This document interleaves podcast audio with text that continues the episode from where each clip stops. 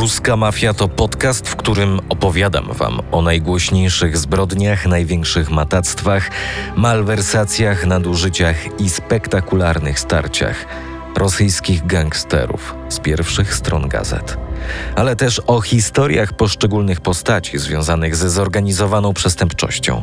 Jestem Maciek Jędruch i w tym tygodniu opowiem Wam o Jewginiju Prigorzynie, kucharzu Putina, sponsorze grupy Wagnera. Zapraszam. Ruska mafia w RMFFM. Zamachy, tortury i polityczne intrygi, czyli grupa Wagnera. Sekwencja pierwsza. Najemnicy. Dzieje się na Krymie, powstaje nowa grupa Wagnera. USA oskarża najemników z grupy Wagnera o destabilizację Afryki. Twórca grupy Wagnera ogłasza zdobycie Soledaru.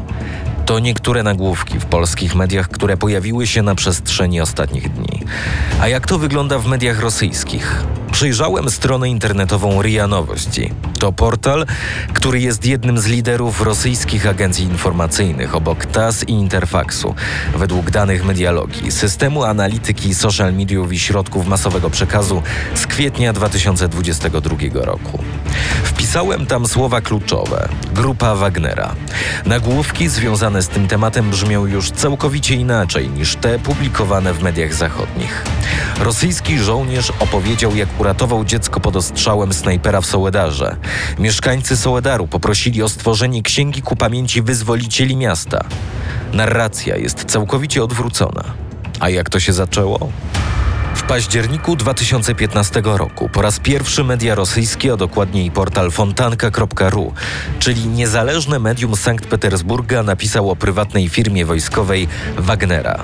Było to opublikowane dochodzenie w sprawie działań i śmierci rosyjskich prywatnych wykonawców wojskowych w Syrii i w Ukrainie. Według tej publikacji w 2013 roku Wadim Gusiew i Evgeni Sidorow, rosyjscy menadżerowie firmy PNC Moran Security Group, specjalizujących się w ochronie statków handlowych przed piratami, zarejestrowali w Hongkongu podmiot PMC Slavonic Corps i zrekrutowali 267 pracowników na czas określony umową o pracę dla ochrony rurociągów naftowych w Syrii. W tym samym materiale Fontanki przeczytałem, że jednym z pracowników zatrudnionych przez Korpus Słowiański był Dmitrij Utkin, który według opublikowanego dochodzenia do 2013 roku służył w formacjach wojsk specjalnych Zarządu Głównego Sztabu Generalnego Federacji Rosyjskiej i miał wówczas stopień podpułkownika. Utkin, który otrzymał już cztery ordery odwagi Rosji, uważany jest za głównego dowódcę grupy Wagnera. Historia Wagnerowców nie należy do szczególnie długich, ale na pewno bardzo bogatych. Tak napisał we wstępie do swojej książki Wagnerowcy Psy wojny Putina Grzegorz Kuczyński. W radiu RMF24 wspomniał o historii grupy Wagnera i jej początkach. Opowiedział też o tym, skąd wzięła się nazwa tej grupy oraz o samym Dmitriju Utkinie ta nazwa pochodzi od e, pseudonimu e, dowódcy tej grupy. Mam na myśli oczywiście dowódcy wojskowego, bo Prigorzyn jest właścicielem, sponsorem, natomiast tutaj dowódcą jest Dmitrij Utkin, e, podpułkownik, weteran specnazu, który ma pseudonim Wagner, no z racji tego, że uwielbia muzykę Wagnera i generalnie uwielbia ideologię nazistowską, nawet nosi tatuaże nawiązujące do SS i bardzo często do tej ideologii się odwołuje. Na ile to są jego prawdziwe poglądy, a na ile to jest taka PR-owska gra, bo trzeba pamiętać o tym, że bardzo dużo rzeczy, które się dzieją wokół Wagnerowców od dawna, ale zwłaszcza teraz, to jest na ogół, e, no, to, to jest PR, to, to nie, nie musi mieć wiele wspólnego z ideologią.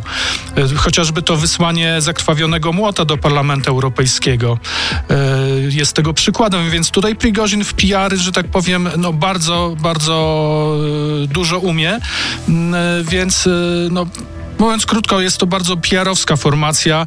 Wydaje mi się, że nawet jeśli mówimy o, o teraz o ich roli na, na froncie w, w, wojnie z Ukrainą, to więcej tu jest propagandy i PR-u niż, niż rzeczywistych sukcesów. Przypomnijmy niedawną historię z zakrwawionym młotem. W dniu, w którym Parlament Europejski uznał Rosję za kraj sponsorujący terroryzm, Jewgeni Prigorzyn, znany jako kucharz Putina, ogłosił, że prześle do siedziby parlamentu młot kowalski sygnowany logiem grupy Wagnera. Rosyjski kanał na telegramie Cyberfront Z opublikował filmik z udziałem pracowników jednej z firm Jewgenija Prigorzyna Concord, którzy pokazują przed kamerą podarunek szefa grupy Wagnera. Młot Kowalski w futerale, po prawdopodobnie skrzypcach, na którego trzonku widać ślady czerwonej substancji, która miała imitować krew. A czy członków grupy Wagnera można rzeczywiście nazwać terrorystami?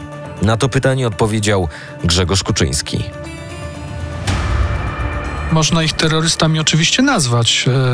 Terroryści, ponieważ no, stosują terrorystyczne metody. My, my przede wszystkim się skupiamy chyba ostatnio na nich w, w związku z wojną Rosji z Ukrainą i przede wszystkim w tym kontekście o nich się mówi w mediach niemalże codziennie. Natomiast no, należy pamiętać o tym, że oni są aktywni w wielu innych krajach świata. No i tam e, rzeczywiście niektóre rzeczy, które robią, no, zakrawają o zbrodnie wojenne, nawet o ludobójstwo, więc więc niewątpliwie można powiedzieć, że jest to organizacja terrorystyczna. Sekwencja druga. Rabuś.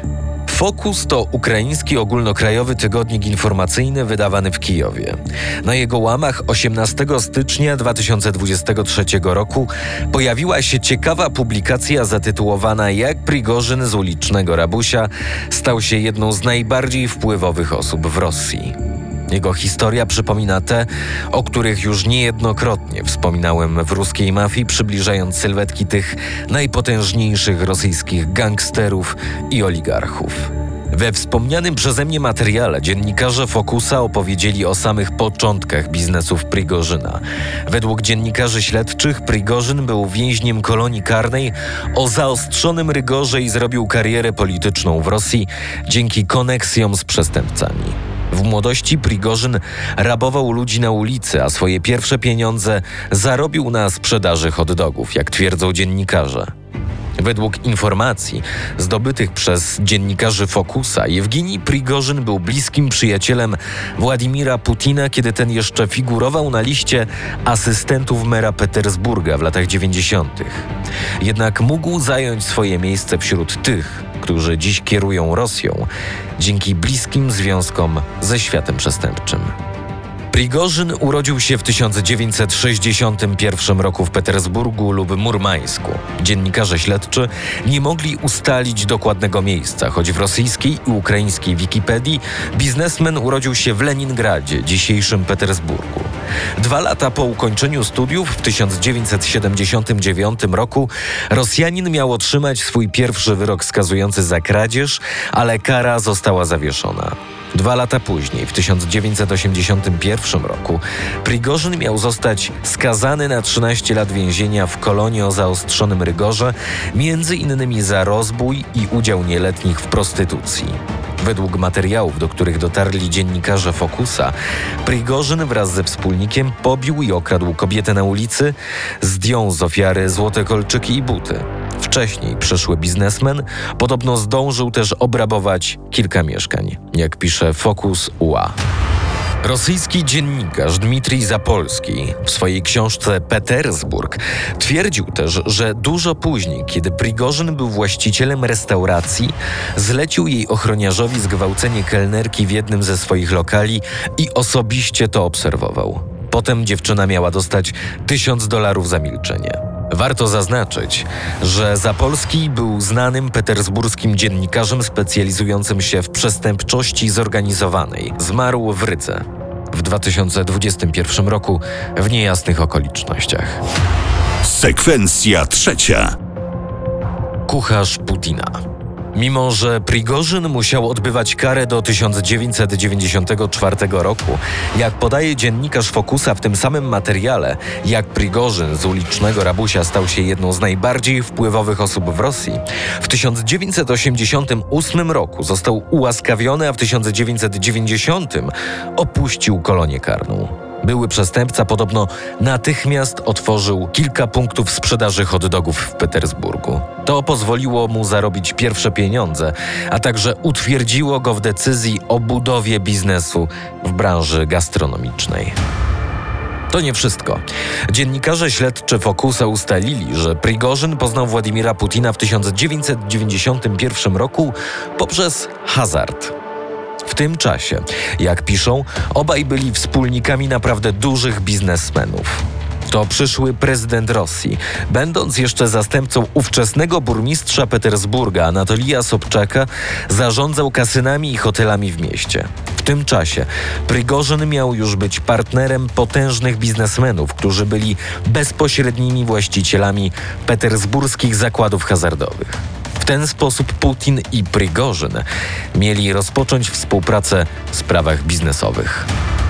W 1996 roku były przestępca otworzył w Petersburgu swoją pierwszą restaurację Old Customs. Według artykułu Fokusa, Prigorzyn był sponsorowany przez, uwaga, Dieda Hasana, bossa bossów, najpotężniejszego szefa ruskiej gangsterki, któremu poświęciłem jeden z poprzednich odcinków ruskiej mafii. Począwszy od 2012 roku, kiedy Putin po raz trzeci został prezydentem Rosji, Prigorzyn już wówczas wielki biznesmen nie tylko w branży gastronomicznej, ale i budowlanej zaczął wygrywać rządowe przetargi. Tak więc jego firma Concord, ta sama, która miała wysłać do parlamentu zakrwawiony młot, zaczęła zaopatrywać armię rosyjską w żywność. Według informacji, które znalazłem na stronie internetowej wsiempadriat.ru, firma Concord wygrała przetargi na łączną kwotę ponad 10 miliardów rubli, czyli około 231 milionów dolarów. Natomiast dziennikarze z Fokusa obliczyli, że łącznie w samym 2015 roku spółki Prigorzyna wygrały przetargi Ministerstwa Obrony Federacji Rosyjskiej na usługi gastronomiczne, sprzątające i budowlane na łączną kwotę prawie 70 miliardów rubli, czyli około 1,5 miliarda dolarów. Jesienią 2022 roku Prigorzyn otwarcie przyznał, że jest założycielem walczącej w Ukrainie firmy wojskowej Wagnera. Pod koniec października na portalu Nowa Gazeta Europa ukazał się artykuł pod tytułem W Sankt Petersburgu utworzono PMC Wagner Center. To kompleks budynków. Pod tym adresem w styczniu tego roku została zarejestrowana spółka o tej samej nazwie co kompleks. Oficjalny profil działalności gospodarczej tej firmy jest bardzo szeroki, choć na pierwszym miejscu wymienione zostało doradztwo w zakresie działalności handlowej i zarządzania. Wagnerowcy działają nie tylko w Ukrainie. Grzegorz Kuczyński podkreśla, jak brutalni są ci najemnicy i co dało Prigorzynowi przyznanie się do przywództwa grupą Wagnera. Mniej się u nas o tym mówi, ale no są też raporty ONZ-owskie czy ustalenia zachodnich mediów o zbrodniach dokonywanych przez nich w krajach afrykańskich, kiedy no, mordowali y, kobiety, rozcinając im żywcem brzuch, więc y, mnóstwo było takich bardzo okrutnych czynów z ich strony. Y, I to oczywiście buduje taką otoczkę formacji okrutnej, formacji bardzo niebezpiecznej, bardzo groźnej. Natomiast przede wszystkim ma chyba służyć ich szef szefowi Prigozinowi, który po wielu latach dopiero we wrześniu przyznał się, że jest, e, oficjalnie przyznał się, że jest właścicielem, tak naprawdę sponsorem e, grupy Wagnera i tu widać, że on po prostu, e, to jest dla niego taki wehikuł, który ma mu pozwolić zdobywać jeszcze większe wpływy biznesowe i polityczne w samej Rosji. W następnym odcinku Wor w zakonie Musa Ingusz został wysłany na 8 lat do kolonii karnej. Przysięgli uznali za winnego wora w zakonie Konstantina Najbaruza. Zmarł gruziński wor w zakonie, który stracił wzrok.